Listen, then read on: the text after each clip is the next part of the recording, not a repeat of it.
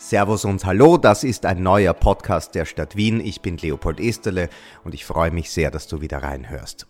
In dieser aktuellen Staffel reden wir mit Expertinnen und Experten aus der Stadt Wien über das Coronavirus. Und wir haben schon sehr viel aus medizinischer Sicht beleuchtet, wie du in den anderen Episoden hören kannst. Heute geht es um das Stichwort Contact Tracing also das Unterbinden von Infektionsketten, wenn wir wissen, wer wen wann wo angesteckt hat.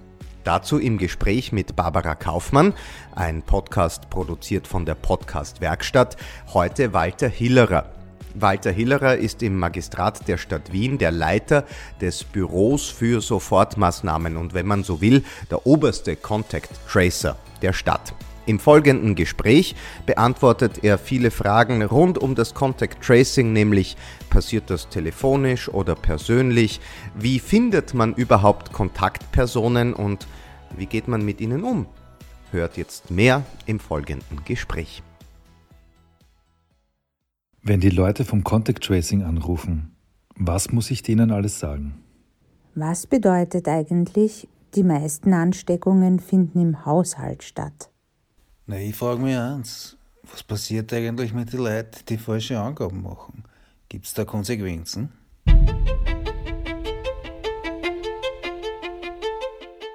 Seit Pandemiebeginn ist der Begriff in aller Munde, doch kaum jemand weiß genau, was sich hinter ihm für Abläufe verbergen. Contact Tracing, die Kontaktverfolgung von Infizierten seitens des Gesundheitsamtes. Was für Angaben muss man dabei machen? Was erleben die Tracerinnen und Tracer im Alltag? Und was geschieht eigentlich, wenn man sich weigert, Informationen weiterzugeben? Darüber habe ich mit Walter Hillerer gesprochen, Leiter der Gruppe Sofortmaßnahmen der Stadt Wien und Chef des Contact Tracing Teams. Willkommen, Herr Hillerer. Schön, dass Sie sich für uns Zeit genommen haben. Sehr gerne, grüß Gott. Lieber Herr Hillerer, wir alle haben jetzt seit Pandemiebeginn den Begriff Contact Tracing wirklich schon sehr oft gehört. Aber die allerwenigsten haben so ein konkretes Bild, so eine richtige Vorstellung, was da genau passiert.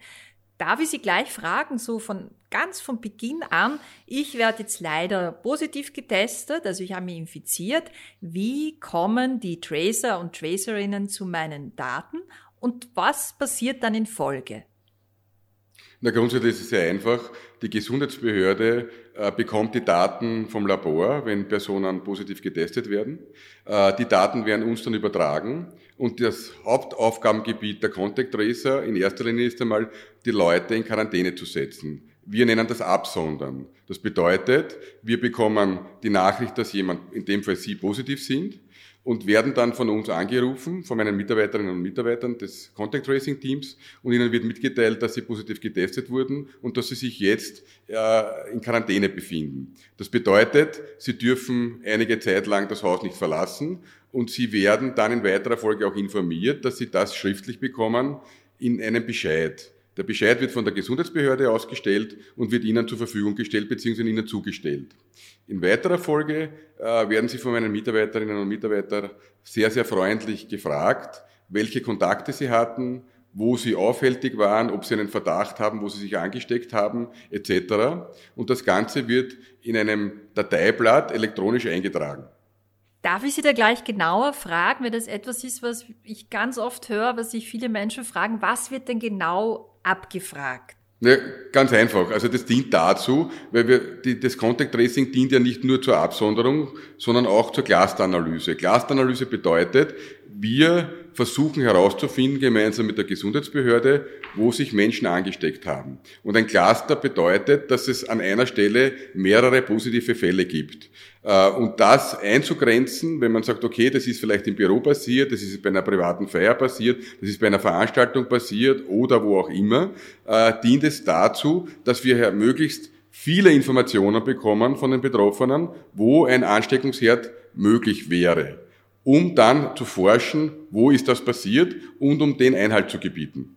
Wie läuft denn das bei Ihnen zusammen? Also sagen wir, Sie haben jetzt eine Mitarbeiterin, die hat am Telefon jemanden und dann hat ein anderer Mitarbeiter jemanden und die haben sich beim gleichen Event, bei der gleichen Veranstaltung angesteckt. Das läuft elektronisch zusammen. Es gibt ein eigenes Programm, das nennt sich EPSIS, wo alle Daten zusammengefasst werden und wo auch alles zusammenfließt. Dort wird dann gemeinsam mit der Gesundheitsbehörde ähm, eine Clusteranalyse durchgeführt und dort ist auch der Sammelpunkt aller Daten es gibt ja sehr oft leider zu lesen und zu hören, manchmal machen die Menschen nicht mehr mit oder sie machen nicht mit bei diesem Tracing. Ja, jetzt äh, machen das vielleicht viele aus Gründen wie Ängsten oder Sorgen. Man will jemanden nicht verraten, unter Anführungszeichen. Man will irgendwie jemanden sogar oder meint ihn damit zu schützen, dass man ihn nicht preisgibt. Was sagen Sie denn den Menschen, die, die solche Gefühle haben im Zusammenhang mit dem Contact Tracing?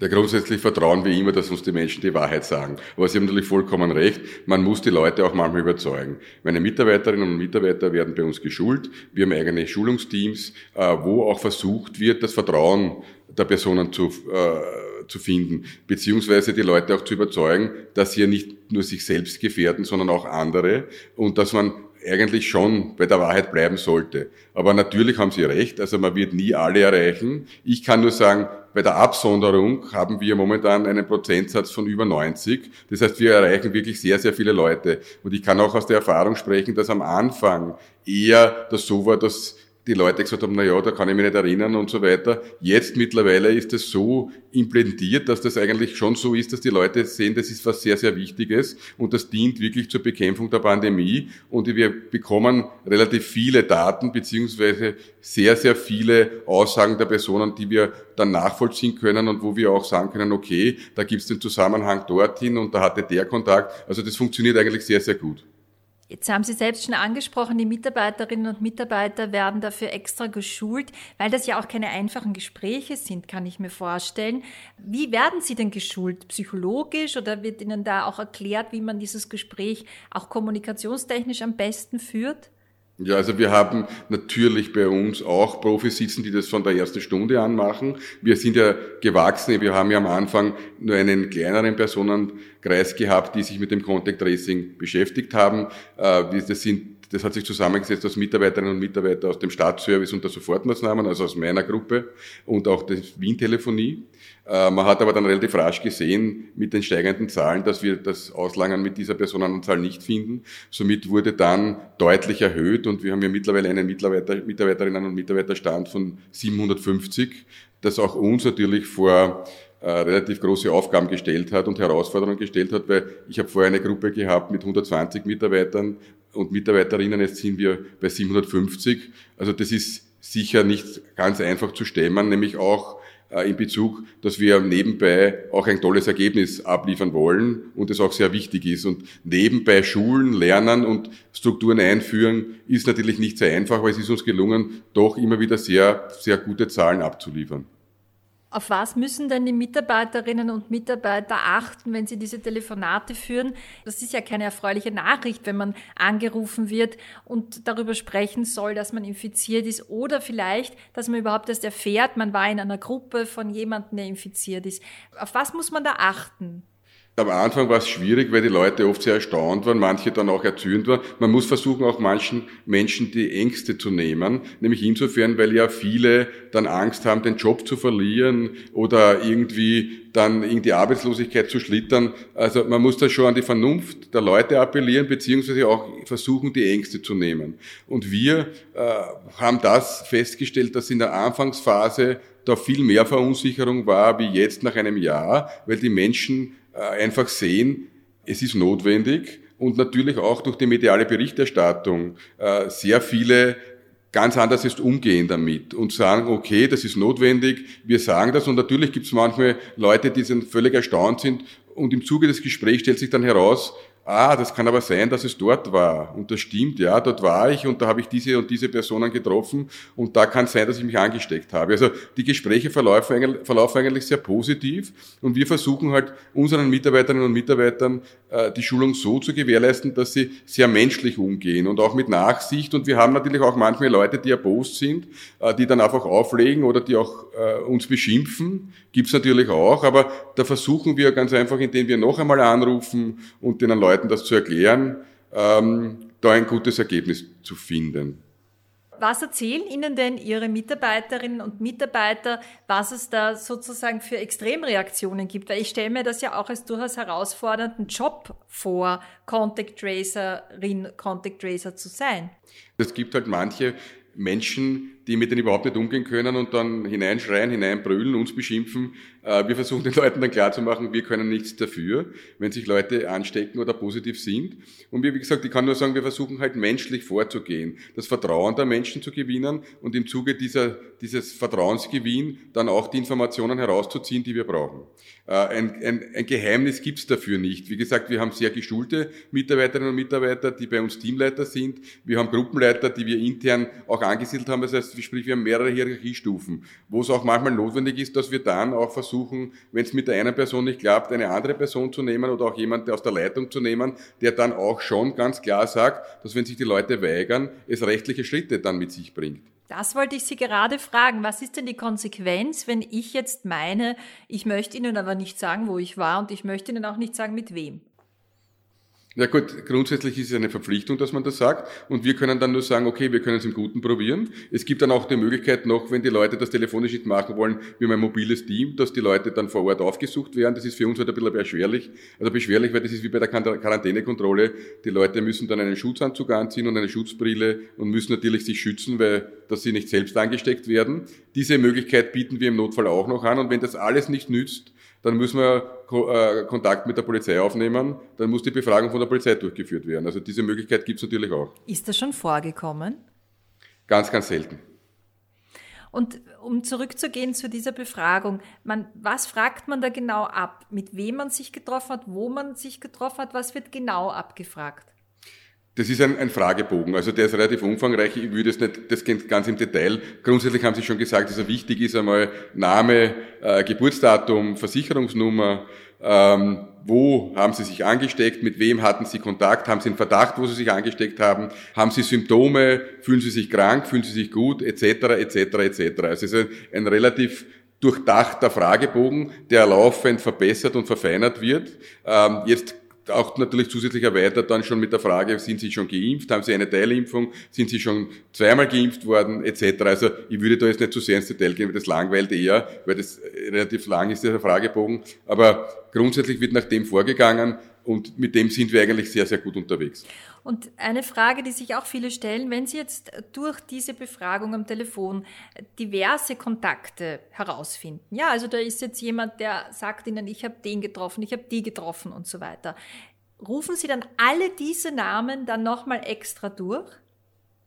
Na, grundsätzlich ist es schon so, dass es natürlich da schon Grenzen gibt. Nämlich insofern, es gibt immer ein Zeitfenster. Also es wird dann abgefragt nach dem Zeitfenster, wann hatten Sie das letzte Mal Kontakt, äh, wann haben Sie das erste Mal Symptome gehabt, also wir sind schon ziemlich im Detail, wann hatten Sie das erste Mal Symptome, äh, haben Sie haben Sie überhaupt Symptome gehabt? Und von dem wird dann abgeleitet, wie weit zurück wir dann gehen und schauen, ähm, wo sind die Kontaktpersonen 1 und wer sind Kontaktpersonen 2, wo wir dann unsere Daten herausziehen und dann für das Contact Tracing verwenden. Jetzt ist das ja wirklich so eine Detektivarbeit. Das klingt ein bisschen so, als würde man da wie ein Puzzle das ja. zusammenfügen. Nick, Nick Natterton, ja. Warum ist, also gibt es eine kritische Zahl oder eine kritische Größe in der Pandemie, im Infektionsgeschehen, wo Sie sagen, da haut das nicht mehr hin, da klappt das alles zusammen? Das ist eine gute Frage, die Sie mir stellen, weil grundsätzlich haben wir uns am Anfang natürlich Gedanken gemacht. Ich kann Ihnen aber sagen, aber die, die Gegenwart hat uns immer wieder überholt, also die Wirklichkeit, weil es einfach so war, dass Zahlen, die wir am Anfang für unmöglich erachtet haben, dann doch gestemmt haben, weil wir einfach das Team erweitert haben. Aber Sie haben vollkommen recht, irgendwann ist natürlich die Grenze erreicht. Also wir haben jetzt, wie gesagt, 750 Mitarbeiterinnen und Mitarbeiter. Ich habe immer das als Grenze so gesehen 1000 Ja, wenn es wirklich dann ganz extrem äh, hinaufgeht, das wäre dann so, dass wir 5000 pro Tag äh, stemmen könnten, sage ich jetzt einmal. Ja. Ähm, die Frage ist halt immer, ob es wirklich so weit kommt. Inwiefern ist denn die Zahl, die Sie täglich äh, herausfinden oder zurückverfolgen können und auch vor allem die Orte, wo sich die Menschen aufgehalten haben, ein wichtiger Indikator für die Politik? Ja, da arbeiten wir natürlich ganz eng zusammen und die Informationen, die wir herausziehen, werden natürlich auch dann an die Politik weitergeleitet, weil das ja auch dann abgeleitet wird für zusätzliche oder weitere Maßnahmen. Also wir haben jetzt da auch eine enge Zusammenarbeit gehabt, weil wir ähm, das war ziemlich umstritten, die öffentlichen Plätze. Aber nachdem er ja Medienberichte gesehen hat und da natürlich das auch medial sehr ausgeschlachtet wurde, dass vor allem am Donaukanal, am Karlsplatz, im Resselpark, äh, beim Stephansplatz, äh, da relativ sehr viele Menschen auf engstem Raum sich bewegen, hat man sich dann entschlossen dazu, auch die Maskenpflicht auf öffentlichen Orten einzuführen wie gesagt, was ziemlich also am Anfang umstritten war. Äh, wir natürlich auch gemeinsam mit der Polizei die Kontrollen machen. Also seitens der Stadt werden die Kontrollen der Polizei begleitet. Äh, wir konzentrieren uns in erster Linie auf illegale Gewerbeausübung und Veranstaltungen, äh, die illegal durchgeführt werden, weil die Leute sind natürlich erfinderisch. Auch Verständnis. Junge Leute wollen feiern, junge Leute wollen Party machen. Die Zeit ist halt jetzt eine andere. Und die versuchen halt dann irgendwie selbstständig irgendwie Party zu machen, indem sie mitgebrachte Riesenlautsprecher mit Verstärker und Autobatterien äh, aufstellen im Bereich des Donaukanals und dann dort halt Party machen, was zum Teil die Anrainer nicht sehr freut und auch fürs Ansteckungsrisiko äh, sagen wir, nicht wirklich gut ist. Also es, es birgt ein sehr großes Ansteckungsrisiko dann auch im Freien, wenn getanzt wird. Und das ist ja dann in erster Linie Aufgabenbereich der Gruppe Sofortmaßnahmen. Und wie gesagt, die Polizei kontrolliert die Covid-Maßnahmen, ob die Masken getragen werden, beziehungsweise auch, ob die Abstände eingehalten werden.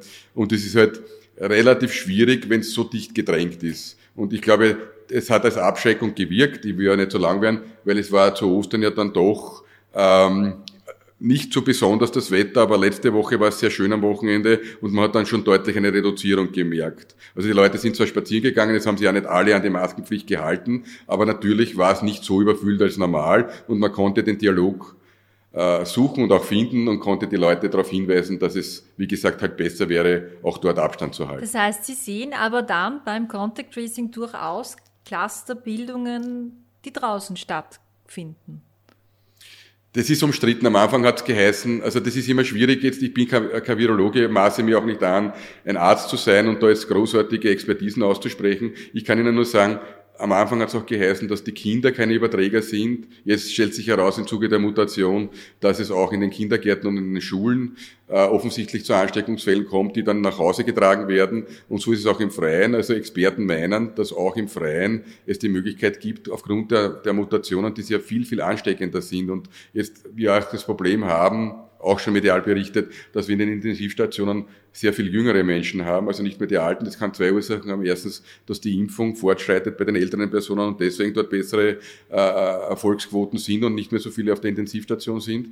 Ähm, oder dass das Virus jetzt auch vor allem junge Leute sehr krank macht und die Problematik dabei ist, also einerseits erfreulich, dass viele zurückgeholt werden können und nicht sterben, Gott sei Dank, aber auch andererseits, dass sie länger die Betten in der Intensivstation belegen und deshalb es dann eben zu diesen Engpässen auf den Intensivstationen kommt.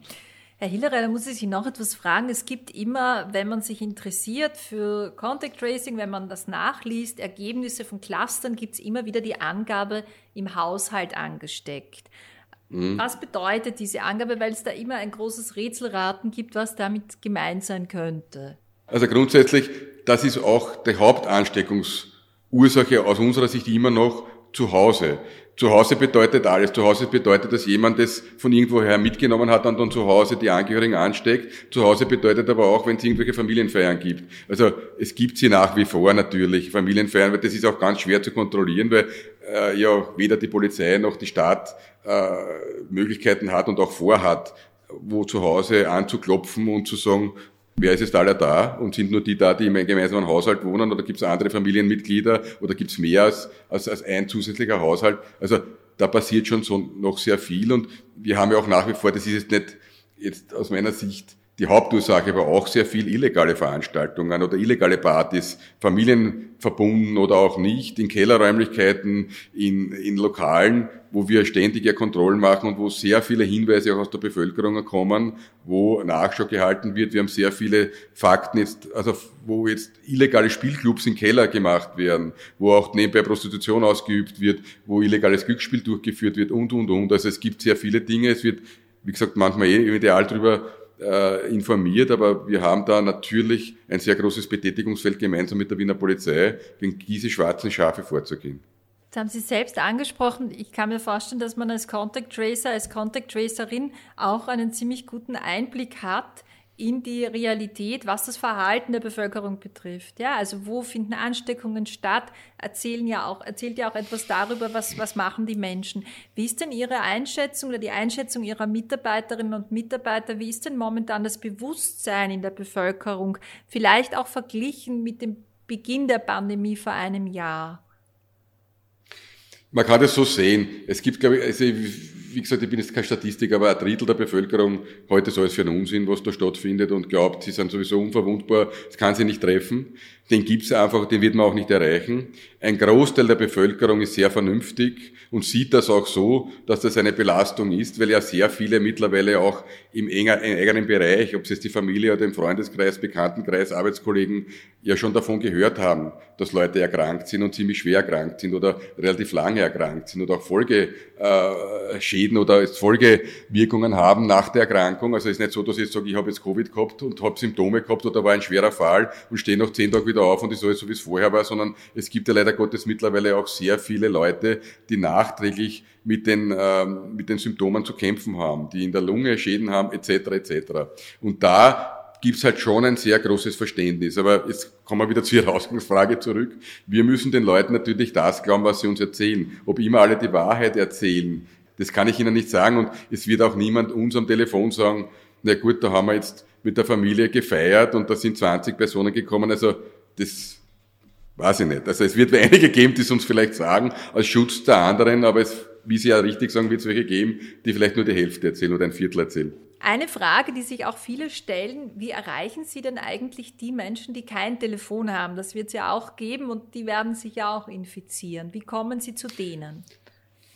Also Menschen, die kein Telefon haben, sind ganz, ganz selten, sage ich jetzt einmal, in der heutigen Zeit glaubt man gar nicht, wie viele Leute tatsächlich ein Handy haben vor allem in der älteren Bevölkerung auch, aber da gibt es natürlich Fälle, die ein fixes Telefon haben, wo wir die Leute nicht gleich erreichen. Aber wir haben ja, wie gesagt, das habe ich zuerst schon angesprochen, ein mobiles Team, wo wir die Leute dann vor Ort aufsuchen. Und äh, wir natürlich davon ausgehen, dass wir sie dort erwischen. Wenn wir sie nicht erwischen, bekommen sie von uns ein Flugblatt ins Postkastel, wo relativ dramatisch draufsteht, dass die Leute sich sofort bei uns zu melden haben. Ähm, beziehungsweise, wenn das nicht innerhalb von einer Stunde passiert, wird ein zweites Mal vor Ort aufgesucht oder dann aufgesucht zu einer Uhrzeit, wo man annimmt, dass die Menschen zu Hause sind. Es gab ja eine Zeit äh, zu Beginn der Pandemie, als, äh, als da die erste Welle im Anrollen war, wo das noch nicht so aufgebaut war, dass wirklich jeder und jede, der sich infiziert hat, einen Anruf erhalten hat. Wie ist denn mittlerweile die Quote? Was würden Sie sagen? Das habe ich zuerst schon gesagt, also wir sind über 90 Prozent. Also ich bin da sehr, sehr, sehr stolz, wirklich, ich muss meine Mitarbeiterinnen und Mitarbeiter loben. Also bei der Absonderung sind wir zwischen 93 und 97 Prozent, das richtet sich nach der Zahlen. Und bei der Clusteranalyse sind wir, also das macht dann die MA15 mit uns gemeinsam, sind wir weit über 60, 70 Prozent und sind bei beiden Werten, das freut mich jetzt besonders, das sagen zu dürfen, die ersten in ganz Österreich. Also wir sind schon über Monate hindurch die Besten. Und die Best, der Beste ist mir immer gern, sage ich einmal. Aber was, was bräuchte es? Das ist meine Schlussfrage, weil man ja immer wieder hört, dass richtige Contact Tracing oder ein effizientes Contact Tracing ist der Schlüssel zur Pandemiebekämpfung. Man sieht das ja auch in anderen Ländern, die das vormachen. Was bräuchte es, damit wir wirklich eine Aufklärungsquote im ganzen Land, sage ich jetzt, von 100 Prozent hätten?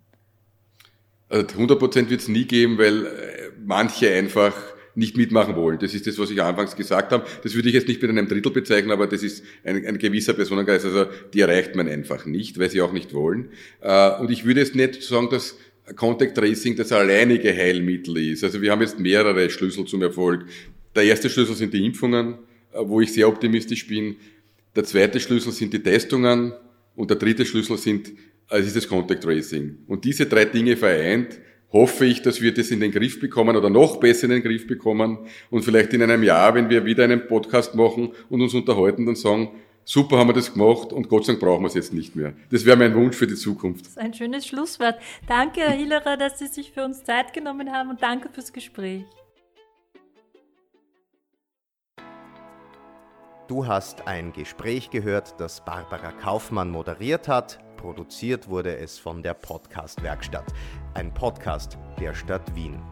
Alle offiziellen Informationen der Stadt rund um das Coronavirus zu den kostenlosen Testungen und baldigen Impfungen gibt's online auf wiengv.at slash coronavirus. Ich danke dir fürs Reinhören und ich freue mich, wenn du auch die anderen Folgen in dieser Reihe entdeckst. Bis zum nächsten Mal.